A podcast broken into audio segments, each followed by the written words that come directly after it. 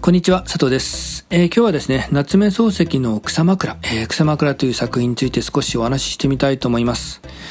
えー、草枕と言いますと、やはり何と言ってもこの有名な冒頭部分ですよね。おそらく皆さんもどこかで目にされたんじゃないかなと思うんですが、えー、ちょっと読んでみますかね。山道を登りながらこう考えた。地に働けば角が立つ。上に差をさせば流される。以上通せば窮屈だ。とかくに人の世は住みにくい。えー、たとえ正しいことを言ったとしても、それをね、理屈で押し通そうとすると角が立ってしまうと。じゃあ気持ちが大切だということで、まあ気持ちを優先していくと、今度ね、まあずるずるとあらぬ方向に流されてしまうと。じゃあもう俺はどうでもいいんだと。まあ自分にやりたいようにやるんだと。まあ意地を張ってみると、この窮屈になって自分自身がニッチもサッチもいかなくなってしまう。まあとにかく人の世ってのは住みにくいなと。まあそういった意味の冒頭部分で、えっと、この作品が書かれたのが明治39年で、西暦1906年ですから、今から、えー、110年ぐらいですかね。まあ、110年ちょっとぐらいですか。まあ、そのくらい前に書かれた作品なんですけれども、まあ、現代の私たちが読んでも、いや、本当そうですよね、と。まあ、漱石先生、その通りですよね、っていうかね。人と人との関係性といいますか、いや、人というか、うん、まあ人と社会ですかね。まあ人と社会の関わり方っていうんでしょうか。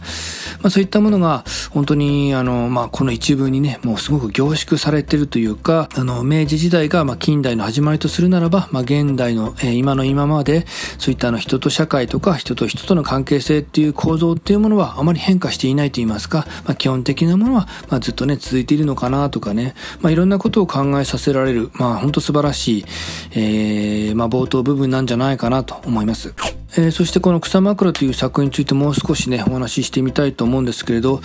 えー、この草枕という作品はね、結構面白い、えー、作風といいますか、まあ、制作意図があります。えどういうことかと言いますと、夏目漱石はこの作品を書くときに、何かね、特別な物語があるわけでもなく、え事件が起こるわけでもなく、え読み終わった後に読者の頭の中にただ美しい感情を残したいと、まあ、俳句的小説というそうなんですけれども、まあ、そのような意図で書かれた作品なんだそうです。まあ、つまり今の言葉で言うと、まあ、コンセプトっていうんですか、まあ、コンセプトを重視した作風と、まあ、そういった言い方ができるんじゃないかなと思うんですね。えー、なのでこれからまあ草枕をね、読んでみようという方は、えー、そういったあの、まあ、物語を追いかけるとか、そういったあの何か事件といったものを楽しみながら読むというよりは、何かね、この作品を読んだ時に頭の中にどんな情景が広がるかとか、もしくはあの、まあ、夏目漱石がそういった実験的というか、まあ、コンセプトというか、まあ、そういったね、まあ、遊び心っていうんですかね、まあ、そういったものを目指して、え、作った作品なんだと、